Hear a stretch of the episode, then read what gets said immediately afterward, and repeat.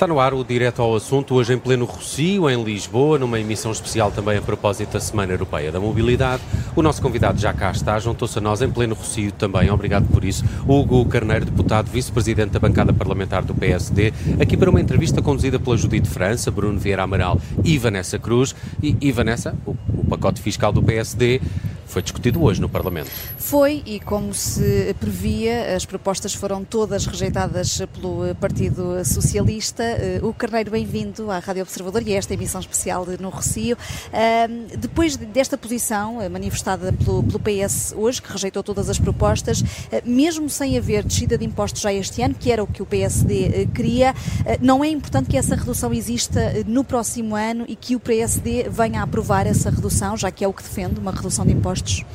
Antes de mais, muito boa tarde, obrigado pelo convite, é um gosto estar aqui convosco. Hum, de facto, é, é, profundamente lamentável que o PS tenha votado contra a redução do IRS em 1.200 milhões em 2023. Isto era possível, o país podia, nós temos um excesso de receita face àquilo que estava previsto no Orçamento de Estado de mais de 2 mil milhões de euros. Nós estávamos apenas a propor uma pequena parte desse valor, cerca de metade ou um, pouco menos até. Hum, e, e, reparem, este excesso de receita é considerando apenas os primeiros sete meses deste ano, portanto ainda faltam aqui alguns meses para terminar o ano. A expectativa é que o volume ainda seja maior e, portanto, que possamos chegar ao final do ano, se nenhuma medida eh, de política orçamental for tomada, com um equilíbrio orçamental, talvez até com superávit. Portanto, esta é a realidade. E isto contrasta com a situação da vida das pessoas, que cada vez é mais difícil, o empobrecimento, eh, as prestações de crédito à habitação, a inflação, o preço do supermercado, a habitação dos eh, estudantes eh, que, que se vêm com dificuldades quando têm que mudar de cidade para poder estudar. Portanto, esta é a realidade, o PS é contra isto no dia 10 de outubro vai entrar o Orçamento de Estado e, portanto, todos nós estamos muito expectantes para ver o que é que o Governo vai propor, porque reparem, eh, o Governo, o ano passado, eh, para o Orçamento de 2023, atualizou os escalões do IRS abaixo da inflação e estimou o Conselho de Finanças Públicas que isso permitiu que o Estado arrecadasse, à custa dos portugueses, 523 milhões de euros. Portanto, nós podemos correr o risco também para o orçamento do próximo ano, de o governo aparentemente eh, dar com uma mão, mas esconder a forma como está a tirar com outra. E, e nós temos que ser eh, contra isso se as possibilidades orçamentais eh, proporcionarem medidas que vão ao encontro daquilo que é a expectativa dos portugueses e que resolvam os problemas que as pessoas têm, ou pelo menos ajudem parcialmente. Nunca conseguimos resolver tudo, mas pelo menos parcialmente o governo tem sido muito pouco transparente eh, no modo como pretende utilizar este excedente orçamental. Por isso é que nós temos uma proposta para que também haja um debate sobre isso. Mas perante, perante as propostas que, que hão de ser aprovadas, eh, aliás, que hão de ser propostas, lá está, que, que hão de ser feitas pelo, pelo governo nesta apresentação do Orçamento do Estado, havendo uma redução de impostos, o PSD pode viabilizá-las eh, ou não? repare, nós propomos reduzir em 2023 1.200 milhões. O que o governo previa no programa de estabilidade a partir de 2024 2024 é reduzir apenas 500 milhões em cada ano até 2027 no IRS. Ora, 500 milhões é abaixo do que nós estamos a propor para 2023 e para 2024, porque a redução dos 1.200 já este ano deveria manter-se também, na nossa proposta está isso escrito, em 2024. Ora, se, eh, esquecendo todas as outras propostas que pudessem ser feitas pelo Governo ou pelos partidos da oposição, se uh, a redução do IRS estiver dentro do nosso intervalo, não é? Não vejo objeções a uma aprovação dessa medida. Agora, nós temos que olhar para o todo e nós desconhecemos em absoluto à data de hoje o que é que o Governo pretende apresentar uh, e o modo como pretende fazer essa redução. Uh, nós não podemos aceitar uma redução que não tenha na base ou com preocupação as dificuldades que a classe média está a sentir eh, e que vão apenas ao encontro eh, da satisfação do eleitorado fidelizado do PS. Portanto, nós temos que perceber se a medida que venha a ser proposta é justa. E, portanto, isso só saberemos no dia 10 de outubro. Hum. Uh, o Carneiro, há um regime em vigor nos últimos dois anos que faz com que quem ganha o salário mínimo não pague uh, IRS. Um regime que termina no final do ano António Costa disse ontem que o mínimo de existência vai ser alargado no próximo ano para acompanhar a atualização prevista do, do salário mínimo, mas não foi taxativo, usou o termo grande probabilidade. Achou estranho uh, esta hesitação de António Costa em ser claro acerca deste assunto? O governo, eu não achei estranho porque o governo tem-nos habituado a isso, que é a falta de transparência quando apresenta medidas. Uh, há uma série de propostas, por exemplo, eu recordo a medida do gás, que é apoiar as empresas em mil milhões. Aliás, há uma notícia do Observador, foram vocês que divulgaram isso em primeira mão, e o governo só gastou 100 milhões em 2023 dos mil que disse que ia gastar. Portanto, ainda não veio explicar uh, o modo como uh, pretende enquadrar isto nas contas deste ano. Não vai fazer mais nada e isto, portanto, significando menos despesa, beneficia o saldo orçamental, por isso é que, com a arrecadação excessiva de receita, mais a despesa que eles não executam, podemos chegar a uma situação perfeitamente de equilíbrio uh, no final do ano, se mais nenhuma medida for tomada. Portanto, há uma falta de transparência que depois se alastra tudo o resto. Esse é mais um exemplo. Agora, não consigo compreender como é que as pessoas que têm os rendimentos mais baixos de todos possam, uh, uh, possa-lhes ser exigido a cobrança de impostos. Uh, o PSD fez as contas quanto ao, ao valor que estaria aqui em causa e, e, e o número de pessoas que seriam, teriam de pagar IRS se esta medida entrasse em vigor? Eu julgo que é provável que já haja alguns números na, no espaço público, até pelos fiscalistas que, que anunciaram essa possibilidade ou, ou uh, enquadraram, mas precisamos de mais informação, naturalmente. É? Que também é uma dificuldade, devo dizer. Muitas das vezes nós pedimos informação ao Governo através da lei que nos permite e que obriga o Governo a responder em 30 dias e o Governo não responde. Nós temos N perguntas por responder do Governo há meses, o que abona muito a favor da falta de transparência, que é característica do Governo.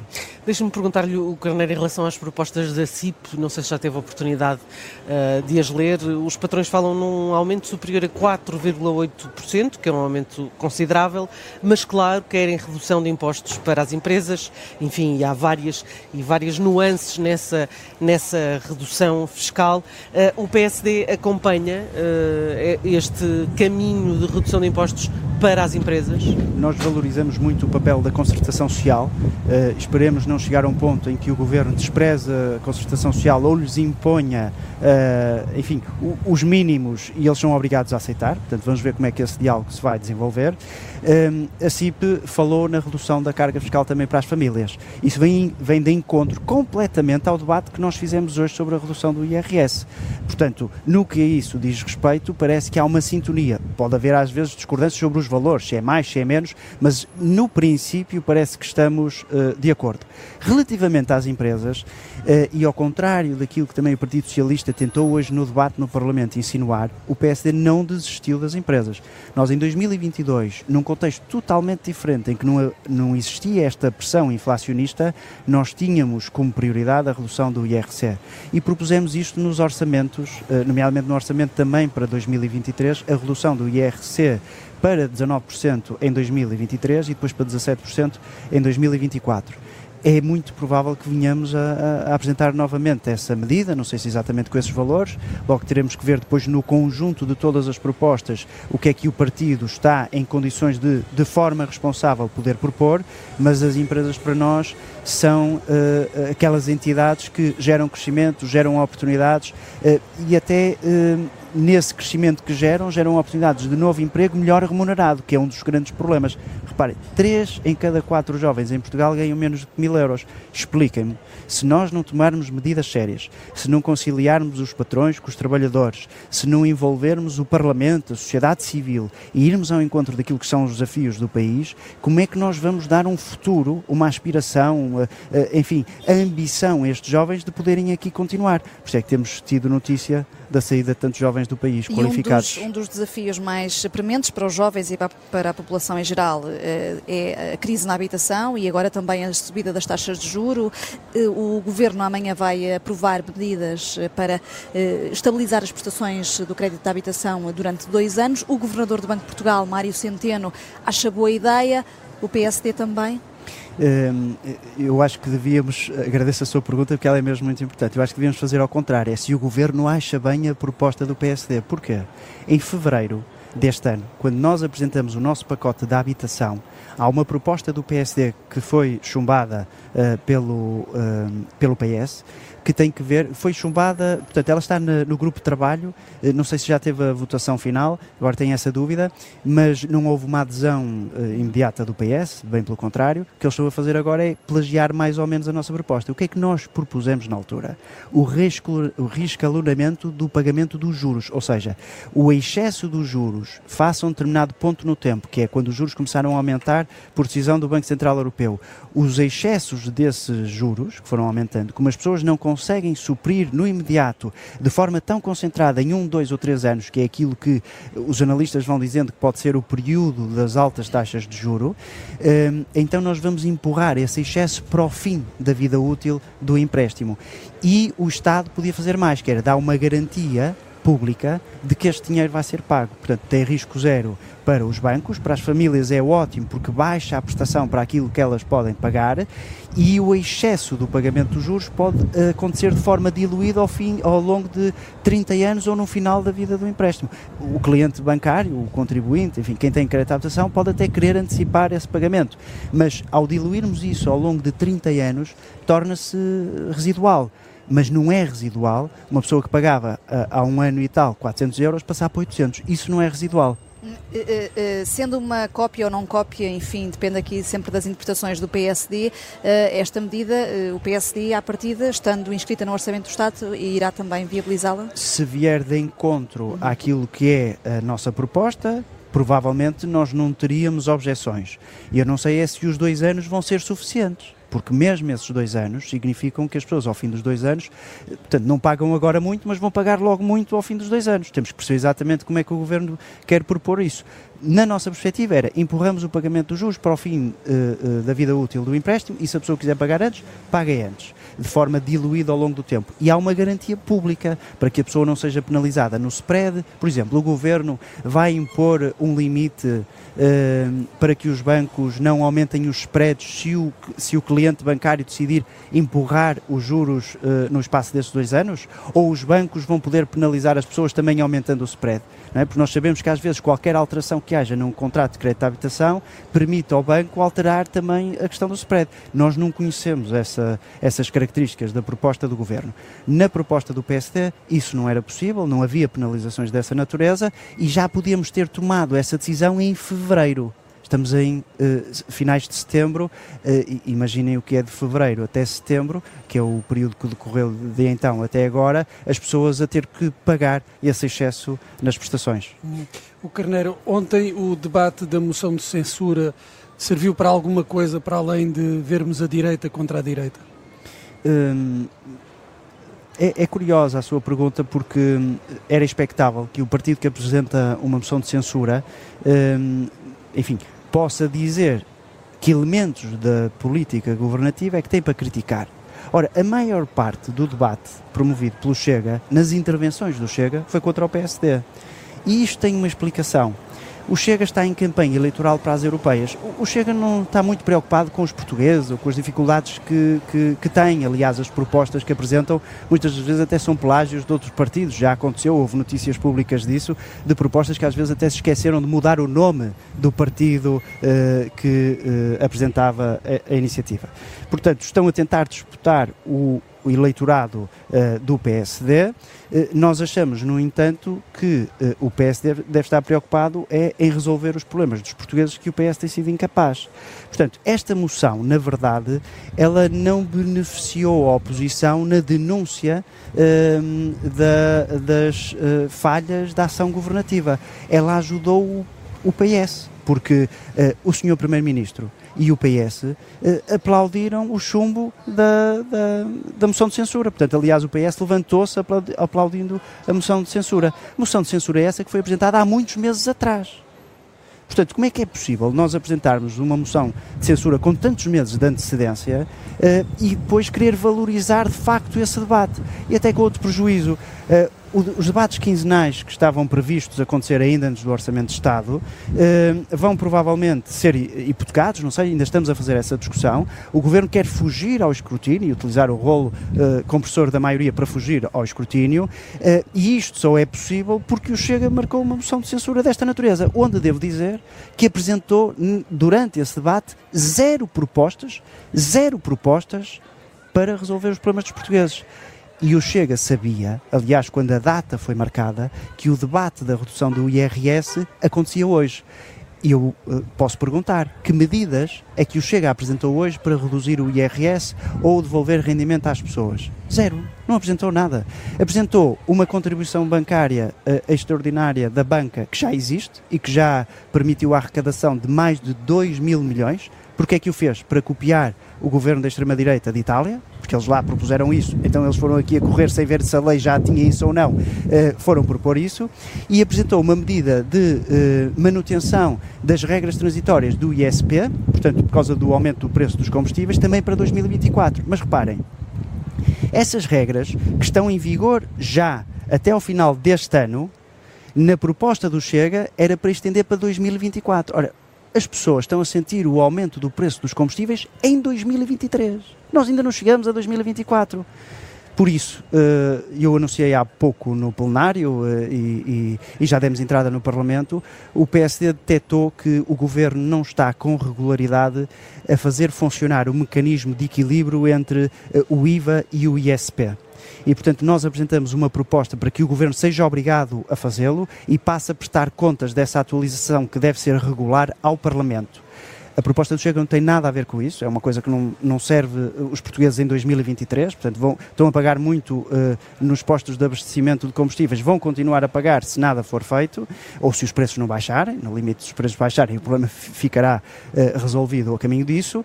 Com a proposta do PSD, não. Nós uh, obrigamos o governo a fazer aquilo que o governo prometeu no passado e que depois começou a fazer de forma mais espaçada e neste momento uh, não está a fazer com essa regularidade. E houve notícias no verão até do aumento da taxa de carbono, mas nós nem sequer estamos a falar dessa componente. Nós estamos a falar da necessidade de fazer funcionar o mecanismo que ajusta uh, o ISP um, por força do aumento dos preços dos combustíveis no que diz respeito à cobrança do IVA. Uh, portanto, é uma proposta que uh, queremos ver discutida no Parlamento o mais depressa possível. O PS uh, eh, travou a, a, ida da provedora da Santa Casa, Ana Jorge, ao Parlamento. Um, ehm, sabemos que as contas da Santa Casa já, já tiveram melhores dias. O PSD está preocupado com este tema? Uh, ontem o líder da bancada parlamentar fez essa pergunta ao Primeiro-Ministro: o que é que se passa na Santa Casa da Misericórdia de Lisboa? Para que os nossos ouvintes percebam, a Santa Casa da Misericórdia não gera só os jogos do Totoloto, o Euro Milhões, não. Tem uma, uma componente, eh, uma dimensão social, de intervenção social, muito, muito relevante. E, portanto, qualquer coisa que aconteça na gestão da Santa Casa da Misericórdia eh, pode prejudicar uh, essa intervenção social. Nós temos contas uh, da Santa Casa por validar, uh, salvo erro 2021 e de 22, uh, o Ministério não validou ainda as contas, não explica porque é que não o faz, e o líder da bancada, o deputado Joaquim Miranda Sarmento, ontem perguntou ao Primeiro-Ministro, então o que é que se passa? A resposta do senhor Primeiro-Ministro foi o silêncio, não respondeu. E, portanto, nós não iremos abandonar uh, o tema, uh, estamos muito preocupados com o tema uh, e também não compreendemos esta indefinição por parte do Governo, porque reparem, diz que a Santa Casa da Misericórdia andou a fazer investimentos no estrangeiro, fora do país, que se revelaram muito ruinosos. Mas segundo aquilo que já foi uh, divulgado publicamente, essa estratégia que foi definida num determinado momento teve a validação da senhora ministra. Portanto, tem que responder. Portanto, se ela validou essa estratégia, porquê é que chegamos aqui? Houve falta de acompanhamento? Uh, assinou de cruz sem ler uh, a estratégia? Portanto, demitindo-se da sua função, que não é assinar de cruz, mas escrutinar aquilo que está a ser proposto? Ou faz parte do risco. A Santa Casa uh, faz investimentos com risco, como aliás fazem outras instituições. A Santa Casa da Misericórdia não é um banco ou não é um fundo de investimento. Tem um património. Esteve quase a comprar um banco. Tem um património público muito relevante que permite fazer essa intervenção social. E o modelo que temos tido tem funcionado. Não podem agora decisões pouco ponderadas, pouco estudadas, uh, levianas, vir prejudicar esse histórico da Santa Casa. É, e nós queremos ver isto esclarecido. O Carneiro, obrigada por ter vindo ao Eu é Direto ao Assunto da Rádio Observador, aqui uh, presencialmente, nesta emissão especial uh, no uh, Rocio, a propósito da Semana Europeia da Mobilidade, mas aqui no Direto ao Assunto hoje fomos diretamente a essas propostas do PSD para uma reforma fiscal e também já de olho no próximo Orçamento do Estado.